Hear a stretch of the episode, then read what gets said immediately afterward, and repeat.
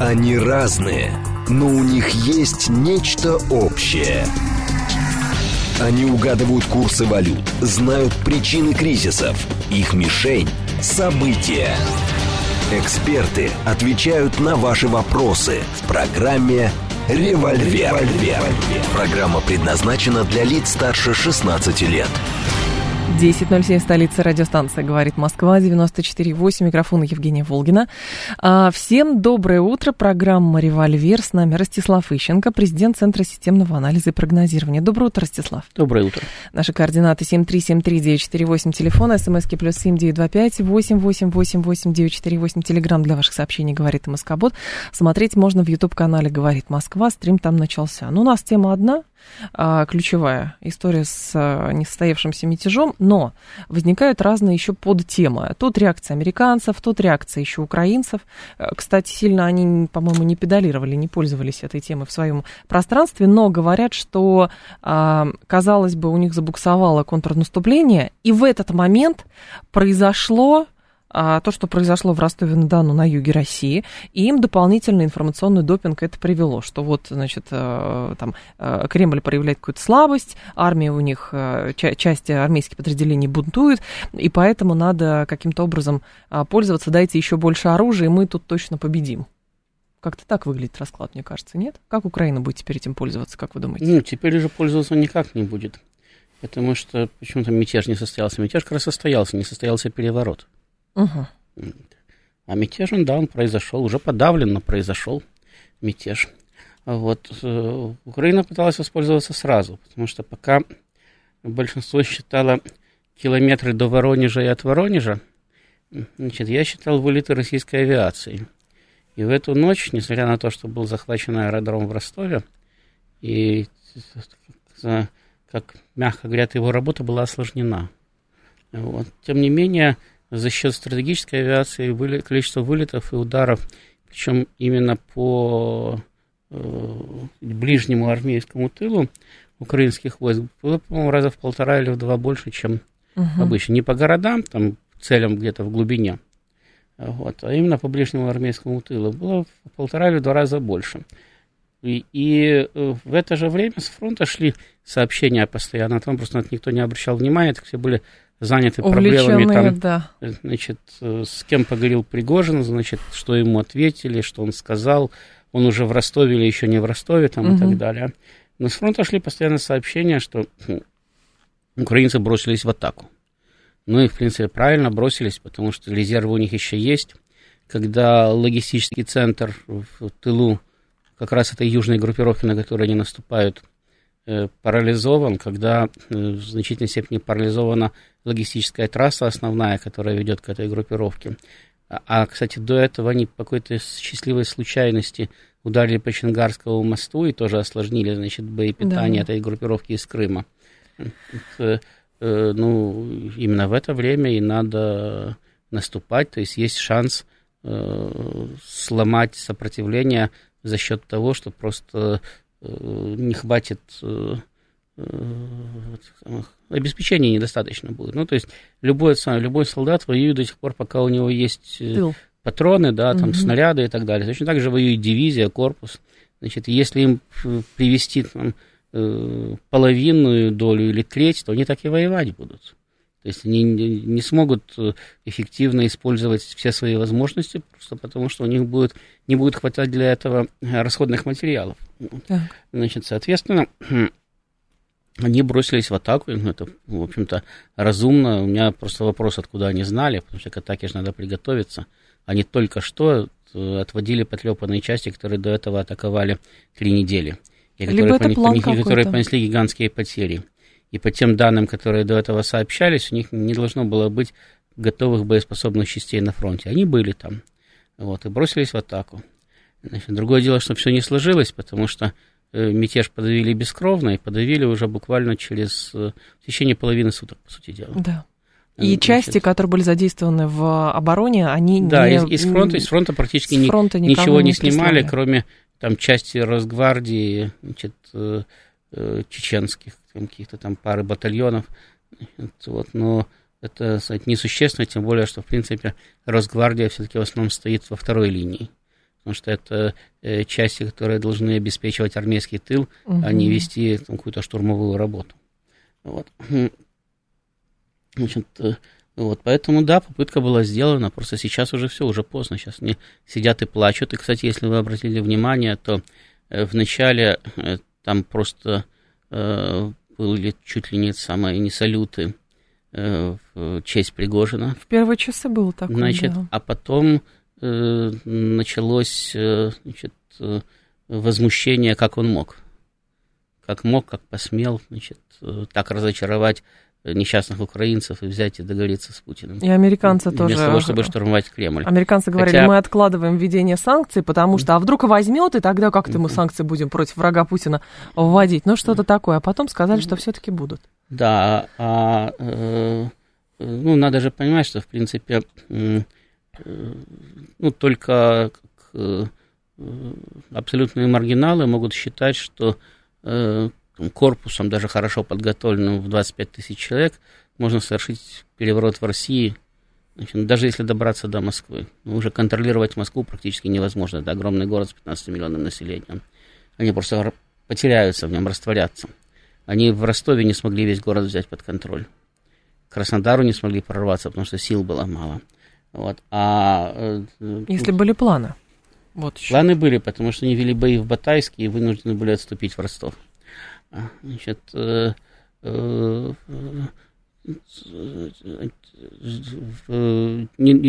часть, ну, силами, которыми нельзя установить полный контроль над Москвой, значит, тем более нельзя установить полный контроль над Россией. Ну, то есть, если даже допустить развитие событий по худшему варианту, порвались, ворвались в столицу, да, сбили заслоны, которые стояли, ворвались в столицу, понесли по пути потери, но ради бога. И дальше Значит, чего, да? дальше что? Дальше уперлись в Кремль, даже зашли в Кремль, да, сфотографировались в этом самом, в Кремле.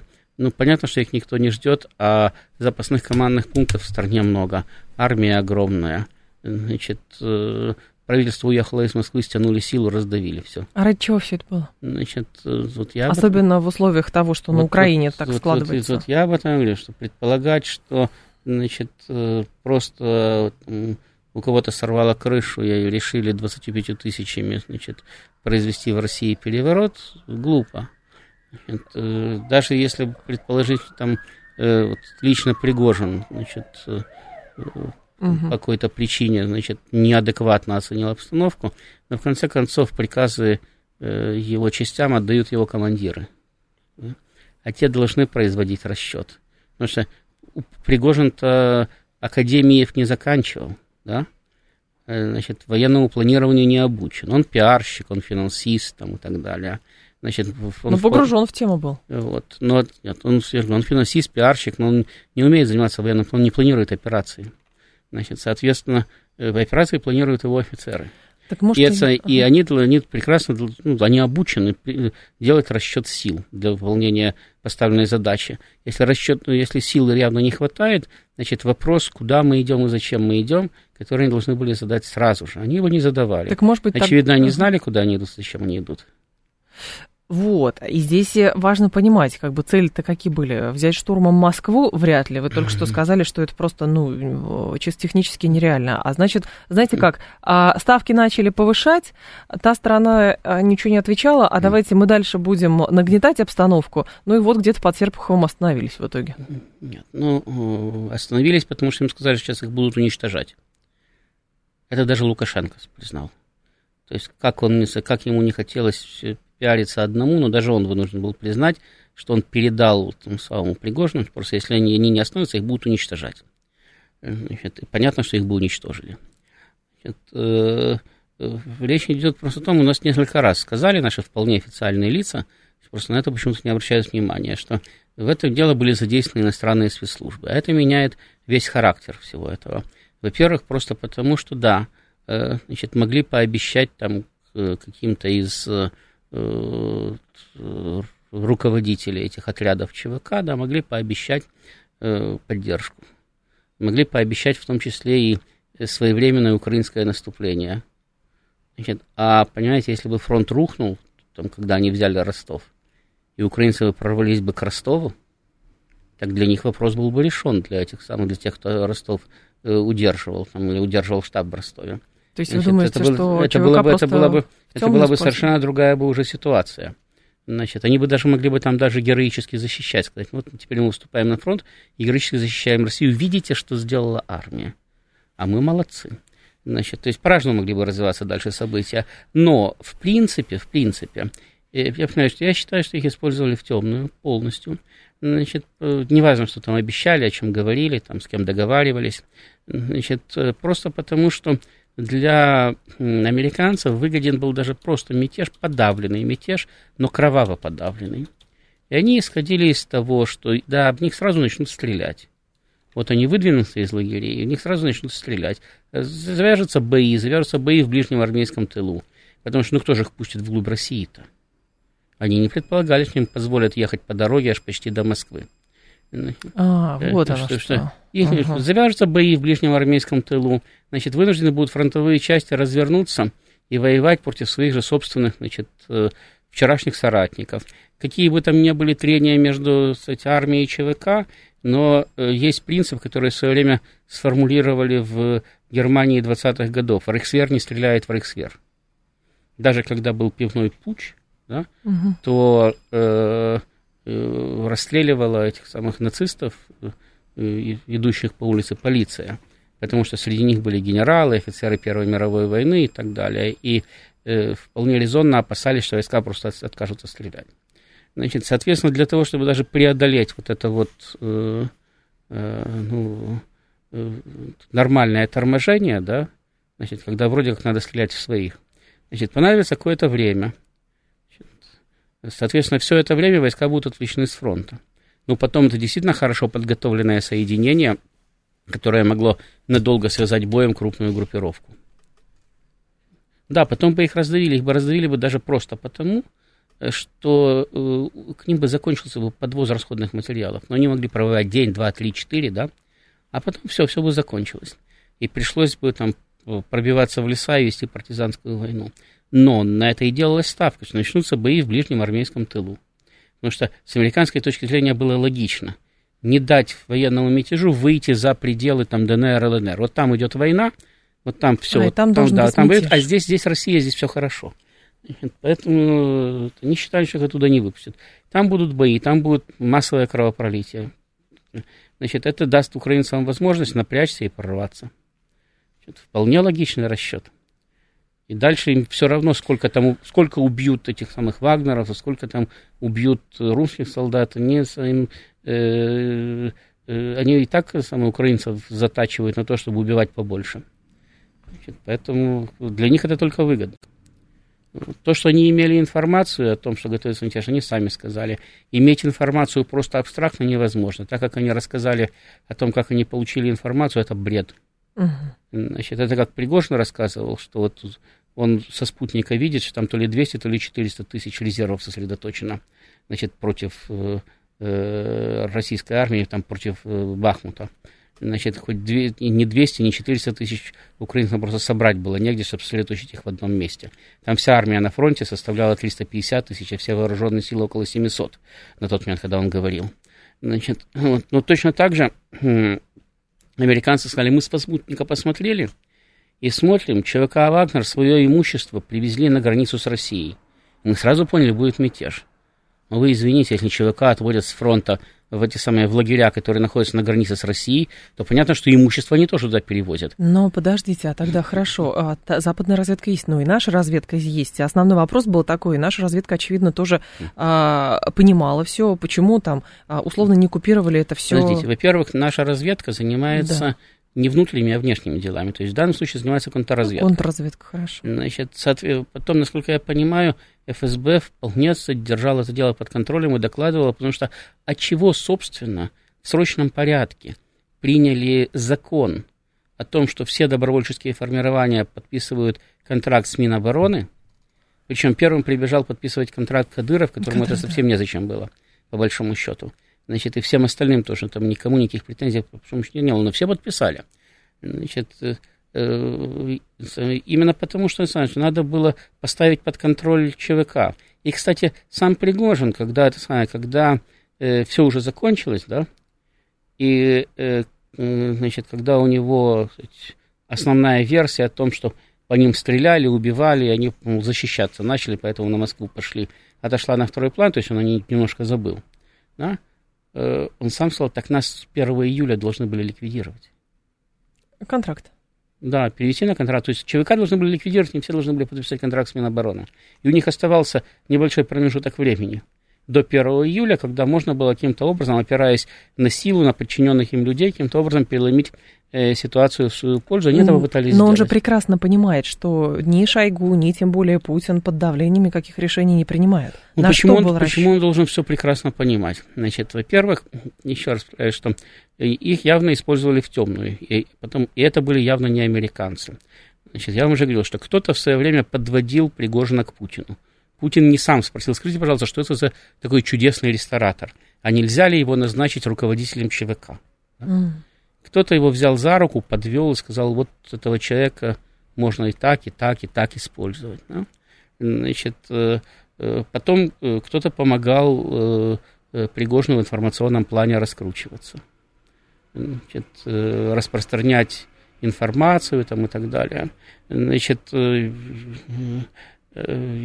я так понимаю, что э, Шойгу был врагом не только для Пригожина. Вполне возможно, что были люди, которые даже ему по сей день улыбаются и руки пожимают, значит, но при этом спят и видят для того, чтобы его подвинуть. Значит, вот в конце концов политика вещь такая. Э, друзья друзьями, а завтра могут быть враги. Поэтому решили значит, сыграть на такой значит, Да, и, и поэтому угу. его тоже, кстати, могли сыграть. Потом, опять-таки, есть люди, причем в нашей политической элите до сих пор есть люди, которые искренне считают, что необходимо все это СВО закончить, что никому не надо, быстро помириться с американцами, значит, и что было, как при бабушке Екатерине. Ну, как раньше, как до отца, до 22 года. Значит, если вы помните, то когда э, внезапно Пригожин, который до этого рассказывал, что надо всех мобилизовать и наступать вплоть до Вашингтона, значит, там, все разбомбить, всех мобилизовать там, и так далее. Вдруг в, этот самый, в ночь мятежа стал рассказывать, что э, СВО это глупость, надо срочно заключать мир, значит, незачем устраивать геноцид русского народа там, и так далее. Да, Августа Вагнер вот, мол, опять, в отпуске, опять-таки, да, был я так, я так понимаю, что он человек эмоциональный, эмоциональные люди очень управляемые, особенно теми людьми, которым они доверяют. Значит, а э, твои соратники, с которыми ты там многие годы против кого-то воюешь, не против сирийцев, там, не, не против украинцев, а внутри страны ты против кого-то воюешь, против того же Шей, Шейгу там, и так далее. Вот. Э, ты им доверяешь, особенно, опять-таки, особенно если ты личность эмоциональная, тебе всегда надо угу. на кого-то опираться. Ты не можешь, э, ты не являешься самодостаточным, ты не можешь опереться сам на себя. Ну вот, кто-то же подсказал эту мысль. Он ее сумбурно выразил, но мысль-то была подсказана и озвучена была, что мы не просто так идем, самое, не просто Шойгу снимать, потому что он плохой, мы назначим другого, и при нем мы закончим СВО, прекратим геноцид русского народа, и наступит мир, значит, и в человеческих благоволение.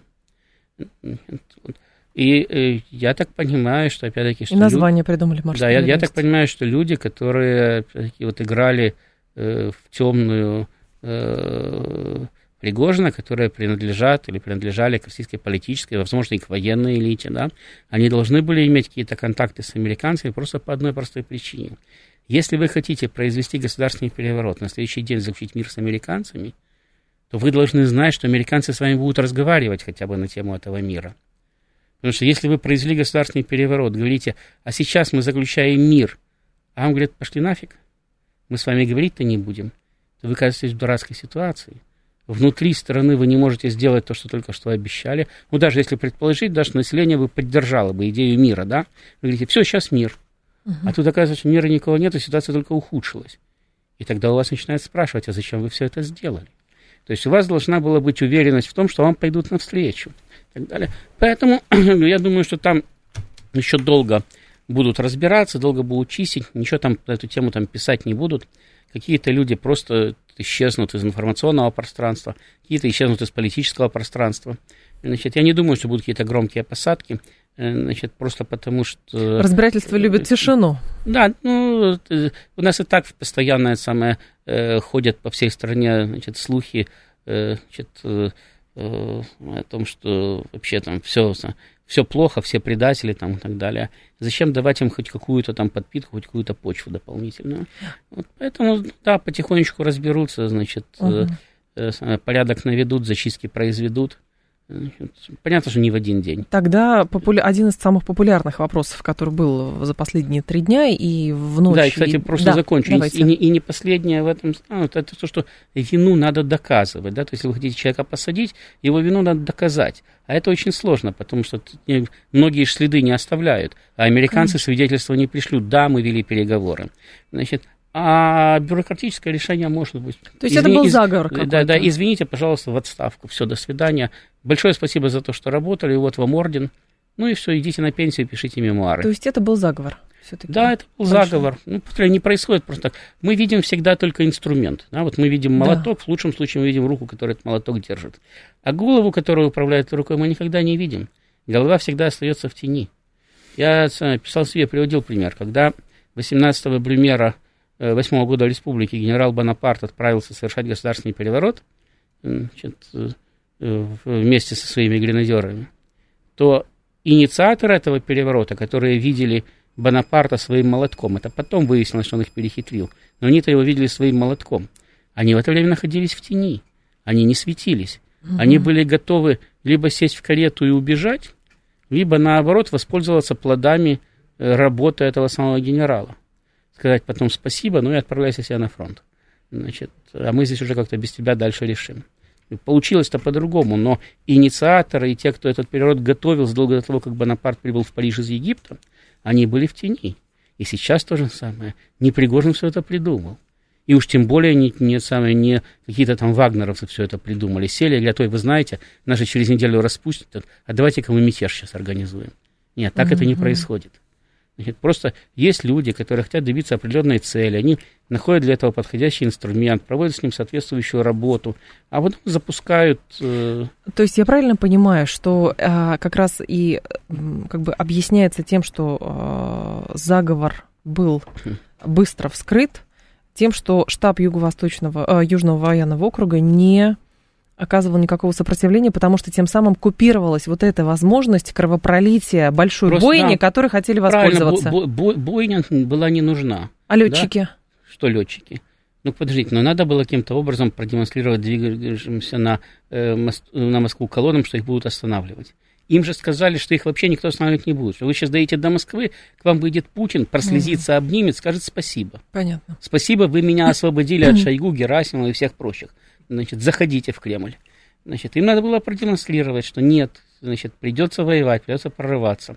Значит, для того, чтобы их притормозить, опять-таки, получить возможность развернуть э, силы, подтянуть к Москве силы, развернуть их на подступах к Москве и так далее. Ведь у нас же в каждом селе не стоит по дивизии на дороге к Москве. Это правда. А Ростислав Ищенко с нами, президент Центра системного анализа и прогнозирования. Новости мы продолжим.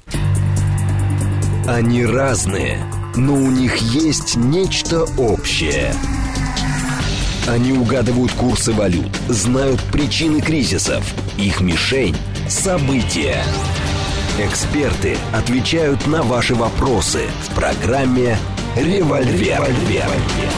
10.36, столица, радиостанция «Говорит Москва». У микрофона Евгения Волгина. Всем доброе утро. Программа «Револьвер» Ростислав Ищенко. С нами президент Центра системного анализа и прогнозирования. Про летчиков. Да. Да, так вот еще, если, если обратить внимание на то, как приходила информация о сбитых вертолетах, э, и самолетах, кстати, то э, на самом деле удар по колонне зафиксирован только один. Значит, вот видеосвидетельство есть только об одном ударе. И о последствиях удара только есть одно видеосвидетельство. Это где-то уже под Воронежем, причем, по-моему, даже за Воронежем, по колонне был нанесен удар. И где-то там же, уже в Воронежской или в Липецкой области, был сбит единственный ударный вертолет К-52. Первые два вертолета, которые были сбиты, это вертолеты РЭБ. То есть вполне возможно, что они пытались глушить связь, но они никак не могли обстреливать колонну и не обстреливали uh-huh, ее. Uh-huh. Значит, затем был сбит тоже какой-то там вертолет, который не нес на себя вооружение, то есть, скорее всего, он просто наблюдал за колонной. Значит, э, вел разведывательную деятельность. Самолет э, был сбит. Это ком- летающий командный пункт. Значит, то есть это тоже наблюдение, координация действий своих войск на земле там, и так далее. Но на нем даже нет вооружения, он тоже не мог наносить по колонии никакие удары. И только после того, как они начали сбивать, собственно, э, вертолеты и самолеты чуть ли не пачками, после этого по ним нанесли удар. Значит, э, и после этого у них как-то возникло желание вести переговоры сразу. Как только, как только был нанесен удар, они поняли, что все, без выстрела ничего не получится uh-huh. дальше больше. Значит, до этого, до этого с ними старались договориться без всяких выстрелов, без стрельбы, в принципе. И закончу по поводу того, куда же смотрели там разведки, контрразведки и все остальные. Так вот, получив информацию о том, что, или имея информацию о том, что в ЧВК идет брожение, да, если там не очень позитивная обстановка, доложив наверх, значит, дальше принимается решение ЧВК, по сути дела, раскассировать, значит, перевести на контракт с Министерством обороны. И этот процесс начинается, он должен закончиться через неделю. Да, все знают, что там обстановка не самая нестабильная, да, за, за ними наблюдают, но когда в, таком, в такой ситуации вот эти вот ребята принимают решение о мятеже, вот это вот происходит достаточно быстро. То есть разговаривать не могут как угодно долго. У нас по улицам тоже ходят люди, говорят, мне бы автомат, я всех перестрелял. Но их за это не сажают угу. и не изолируют от общества. Значит, и там тоже, ну, разговоры разговорами. Декабристы вели разговоры 10 лет. А на мятеж решили в течение буквально двух суток. И начали его. Потому что в противном случае, если вы слишком долго тянете с подготовкой мятежа, там двое, трое, четверо и больше суток, это становится известно. Или в ваших рядах находится предатель, или просто спецслужбы вас э, замечают слишком кстати, ваше большое оживление там, и так далее. Оно становится известно, и ваш мятеж умирает, не рождившись. То есть само решение должно было приниматься очень быстро. И когда они выходили вот из своих лагерей и начинали двигаться на Ростов, вот этот момент был неожиданным. Значит, э, то есть предполагали, что подобное может случиться. Но, повторяю, Э, предотвратить вот именно такое решение, давайте сейчас сядем в машину и поедем, никто уже не мог. Потому что а так на предотвращение работали, да, информацию имели, и вот их доводили уже почти до конца. Там неделя или там полторы оставалось для того, чтобы закрыть полностью вопрос ЧВК. Перешли на контракт, разбросали по разным воинским частям, значит, ну и спасибо, до свидания. А кто совсем не хочет, те, пожалуйста, в Африку. Или сейчас, сейчас уже в Белоруссию, а тогда, наверное, в Африку. Uh-huh. Значит, и работаете там дальше сколько хотите. Все. Значит, э, ну, всегда, всегда есть э, элемент, я же говорю, всегда говорю, что война это куча неожиданностей, а политика это война.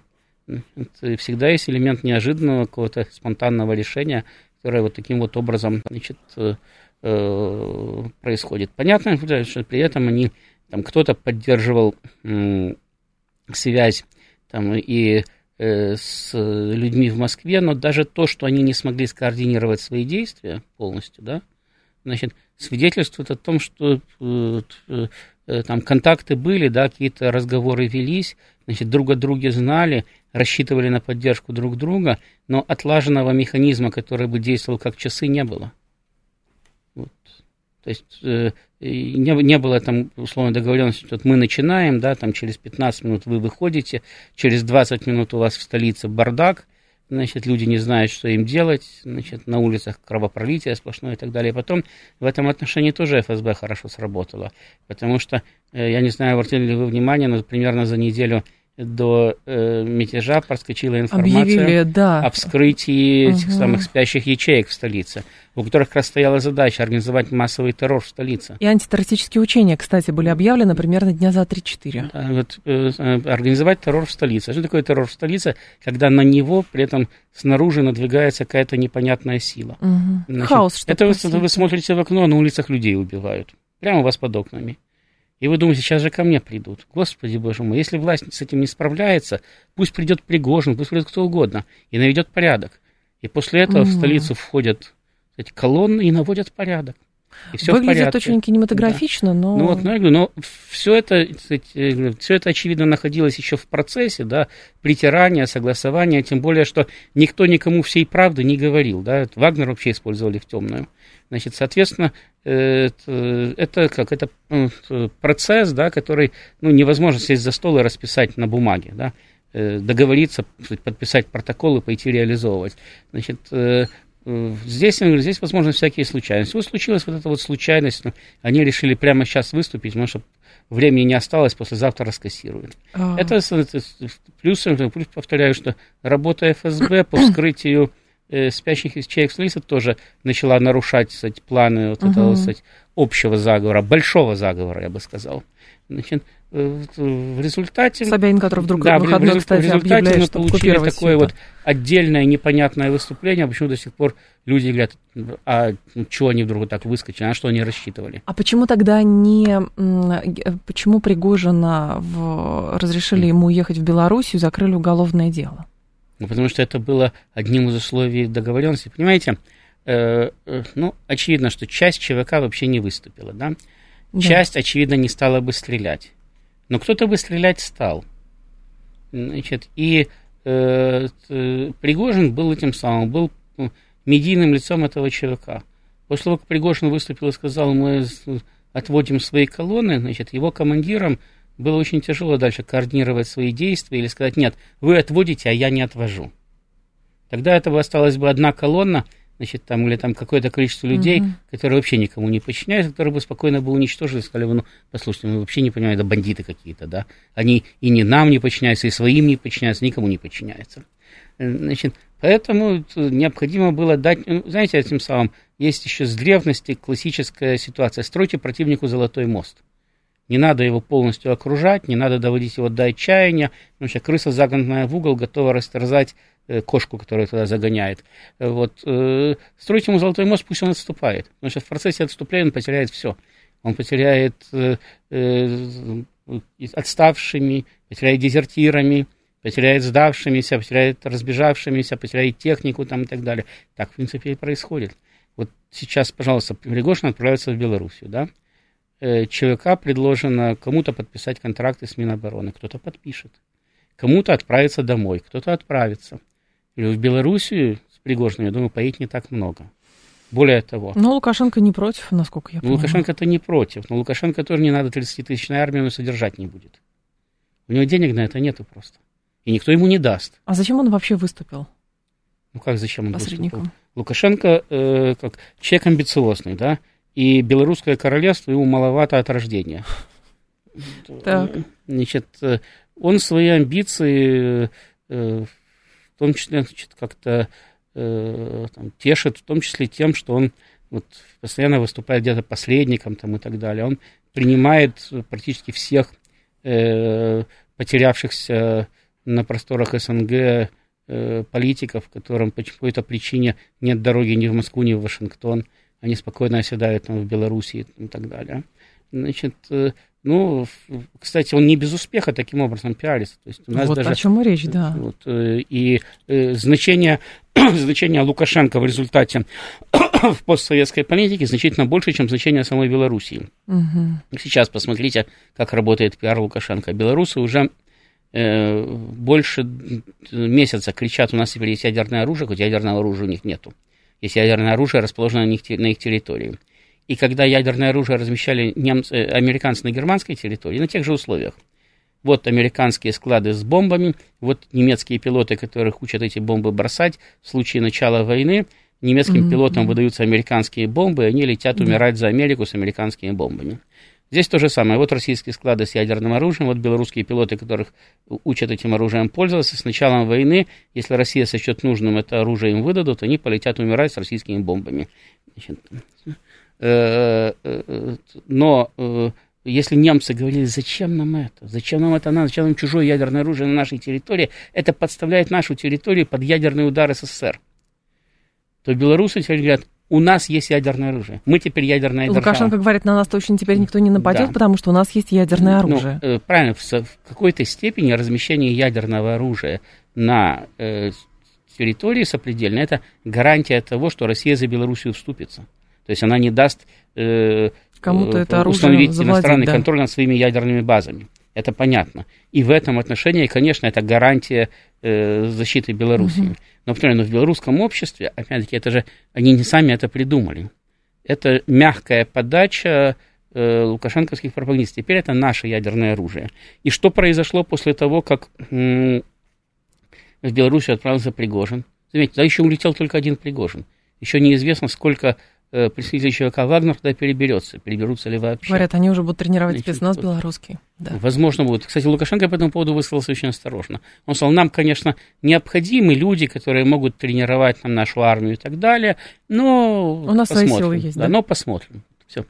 Э, вот, если, если устроят условия и нас, и их, то тогда, наверное, что-то будет. Вот так вот, там еще никто не появился, а белорусы говорят, у нас теперь еще есть самая лучшая армия в мире, у нас ядерное оружие, и ЧВК Вагнер, мы теперь вообще ого-го. И Дуда сказала, мы будем укреплять границу. Да, и у них, у них, у них нету ни того, ни другого. Но пиар работает. И теперь батька молодец. Он привез в Белоруссию ЧВК Вагнер, он привез в Белоруссию ядерное оружие. Значит, он спас Путина, он спас Россию, там все. Значит, э, значение Лукашенко в глазах и собственного народа, и, кстати, многих сопредельных – Э, резко растет. А это тоже должны учитывать угу. политики других стран, в том числе и российские политики, когда с ним общаются. Эталонный кризис-менеджер да, то есть, то есть авторитет, да, он, он э, не существует сам по себе в отрыве от твоих политических интересов. Многое, и многие вещи, которые решает Путин, да, он решает за счет своего огромного политического авторитета внутри страны. Да, в том числе и на международной арене тоже. По тому же пути, в принципе, идет Лукашенко. Да, у него авторитет поменьше, у него и страна поменьше, но, повторяю, его авторитет значительно больше, чем возможности Белоруссии. Он на это работает. Это вполне, кстати, э, э, разумный подход. Это не всегда нам нравится, да, потому что зачастую он пытается надувать свой авторитет, в том числе и за счет, э, кстати, России, да. Там, рассказывать, что если бы не он, так вообще бы уже бы ничего бы не было. Значит, то есть нам это не всегда нравится, ну, ради бога, это, mm-hmm. кстати, в его интересах, да, то есть мы же не можем ему запретить оставить свои, там, ну и в какой-то степени еще и белорусские государственные интересы. Вот, так что вполне это вполне укладывается в традицию лукашенковской работы на постсоветском пространстве прием того же Пригожина. Слушатель говорит, почему министр обороны тогда не понес ответственность за то, что довел он, именно он, ситуацию до мятежа. Есть в обществе точка зрения такая, что на пустом месте бы а, не сработало вот это заочный, вот этот заочный спор между Пригожиным и Шойгу, потому что у Министерства обороны были определенного рода проблемы и просчеты, на которые, значит, а, которые оно не комментировало, вот, и на эту почву занял Пригожин. Значит, у Министерства обороны были определенного рода проблемы и просчеты, но ни Министерство обороны, ни государственная власть никогда эти просчеты не комментируют и не обсуждают с обществом. Это нормально? Никогда, да, нормально. Никогда Сталин расстреливал своих генералов, никогда Сталин не расстреливал своих генералов за то же самое, за что недавно расстреливал своих генералов. А. Он никогда ничего не комментировал. Вот, э, допустим, там генерала Павлова расстреляли, значит, а э, генерала Конева, генерал-полковника Конева, не расстреляли. Хотя генерал Павлов потерял э, в котле под Минском и Белостоком около 400 тысяч человек э, Западного фронта, а генерал-полковник Конев потерял свыше 600 тысяч. Но его уже не расстреляли, потому что до Сталина дошло, что так расстреливать скоро генералы кончатся. Вообще некому воевать будет. Потому что проблема не в человеке, проблема в системе уже возникла, да. То есть это системная неготовность армии к войне, в том числе и по объективным причинам, потому что армия, кстати, э, не прошла э, боевое крещение, она не обстреляна вся сама по себе. Угу. Она встретилась с самым сильным противником в мире в свое время. Вот. Э, здесь то же самое. То есть у нашего Министерства обороны есть свои проблемы, но это проблемы не только Министерства обороны. Я вам уже когда-то говорил, что Министерство обороны ошиблось в расчете сил на э, э, первую часть СВО когда планировали просто зайти в Киев, значит, там, а там уже новое украинское правительство, и мы с ним дружим. Но это же не Министерство обороны договаривалось о том, что там будет новое украинское правительство. Министерство обороны получило эту информацию и э, формат, в котором оно должно действовать, оно получило в качестве политического указания сверху. И оно в эти форматы вписывалось. Да, я уже говорил, с моей точки зрения, э, генералы должны были бы подумать о том, что а вдруг не впишемся в этот формат и придется воевать по-настоящему. Но э, э, э, от генералов трудно требовать значит, э, поправить политические ошибки политиков по ходу подготовки к операции. Значит, поэтому что смогли, то сделали. Да? То есть здесь не только ошибки Министерства обороны. И не всегда ошибки Министерства обороны. Но комментировать Значит, их никто вот, не будет. Это, комментировать их, конечно, никто не будет. И незачем это все комментировать. Потому что у нас и так в общем постоянно идет дискуссия, как правильно воевать. Там готовы каждому командиру роты представить по 25 советников и учить его войне. Я уж не говорю там о генеральном штабе. Там э, люди, которые там, в лицо никогда не знали ни Герасимова, там, ни других генералов, значит, начинают разбираться, кого кем заменять и в каком порядке его куда назначать, там, и почему назначать, и кто хорошо, и кто плохо. Они вообще в принципе не знают работу штаба. Ее и знать невозможно. Генеральный штаб это самая засекреченная структура. Вот он существует, да, но чем конкретно он занимается, что он планирует, как он угу. планирует и так далее, никому не известно. И более того, я могу сказать, что в принципе генеральный штаб себя как э, структура обеспечения э, вооруженных сил, значит, командная структура главная, он показал себя очень неплохо. Потому что если учесть, что на начало 22 года мы находились в кризисной ситуации в результате вот этой катастрофической ошибки, когда сотни, э, с группировкой в 100 тысяч человек значит, э, э, решили быстренько прорваться в Киев. И, 40-миллионную страну взять под контроль. И, и, встр- и встретиться там с новым правительством, которое уже поддерживается своим народом и хочет дружить с Россией. А встретились с армией, которая собирается с нами воевать. Не с той, которая собирается перейти на нашу сторону, а с той, которая собирается с нами воевать. И встретились с этими самыми, с ну, на первом этапе с радостной мобилизацией добровольцы действительно пошли против нас воевать. Это сейчас их уже ловят по городам и весям. А в феврале, в марте шли добровольцы, значит, в эту самую, в э, ВСУ. Значит, так вот, после этой почти катастрофы Генштаб смог надолго стабилизировать линию фронта. Это под руководством Генштаба войска сделали. Значит, надолго стабилизировать линию фронта. Не отступить, не потерять все территории – Хотя американцы были уверены, что сейчас выбьют нас полностью с Украины, из Донбасса, и вопрос будет только, сдадим мы Крым или не сдадим. Нас не выбили. Мы даже сохранили за собой э, территории Херсонской и Запорожской областей в значительной степени. Да, в Харьковской, из Харьковской пришлось э, уйти, да, но Херсонскую и Запорожскую сохранили. Смогли стабилизировать линию фронта, смогли переломить ситуацию, перейти в наступление, и сейчас, решив причем э, сознательно решив дать возможность украинцам наступать на заранее подготовленные линии обороны, просто уничтожаем их человеческий и, технический потенциал. Для того, опять-таки, для того, чтобы в результате победить войне. Значит, э, сейчас э, нет проблем с подготовленными резервами, нет проблем с обеспечением войсками боеприпасами, техникой и всем остальным там, и так далее. Да, у нас говорят, вот там собирают самые, на квадрокоптеры, еще на что-то. Э, Но... в армии ничего никогда много не бывает. Да. Даже во время Отечественной войны строили танковые колонны за деньги колхозников, церкви, рабочих, кого угодно. Угу. Вязали носки, варежки там и так далее. Это не потому, что у солдат не было теплой одежды. Потому что но, но, но лишнего в армии не бывает. Да, у нас были просчеты при, до этого, значит, э, в том числе просчеты при э, развертывании э, там, группировки этих самых беспилотных э, летательных аппаратов. Угу.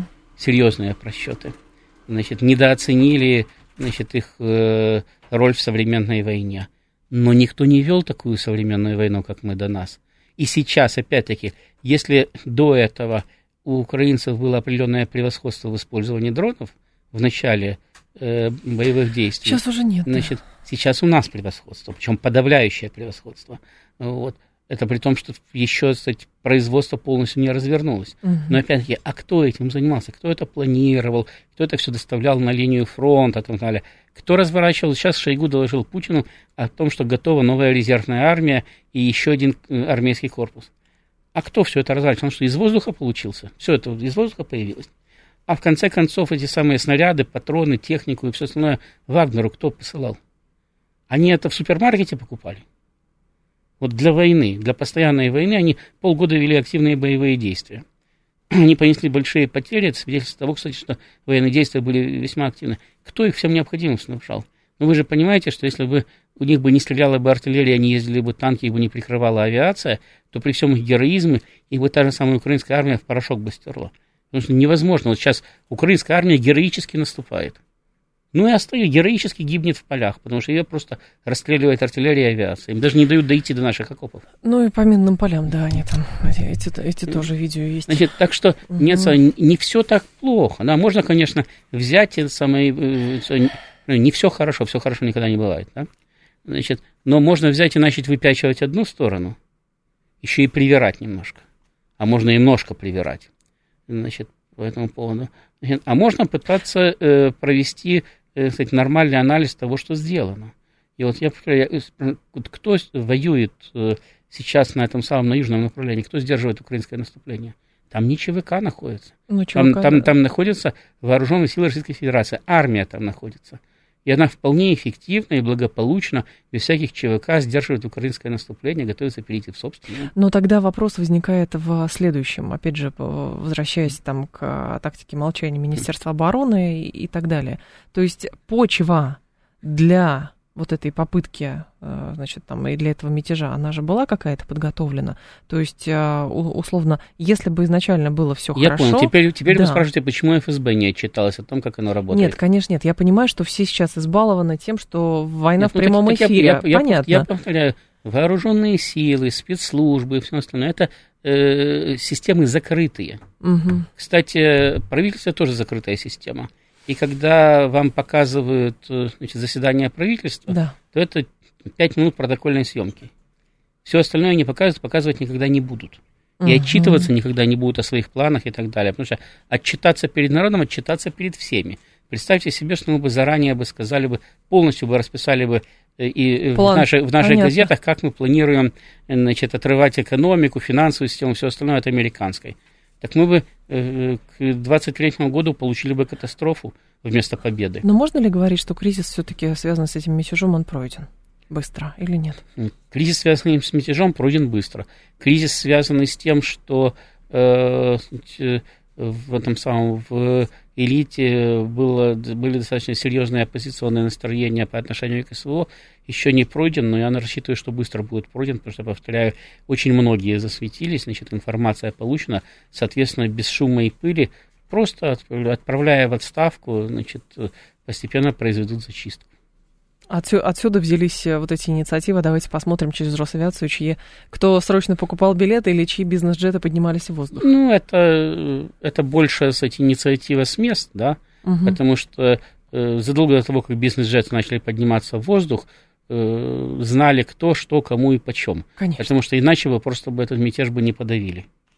Ростислав Ищенко был с нами, президент Центра системного анализа и прогнозирования. Ростислав, спасибо, ждем снова. Далее у нас а, будет информационный выпуск, потом Макс Марина, я к вам в два часа приду, а в «Умных парнях» у нас сегодня экономист Бадалов все про экономику будем говорить.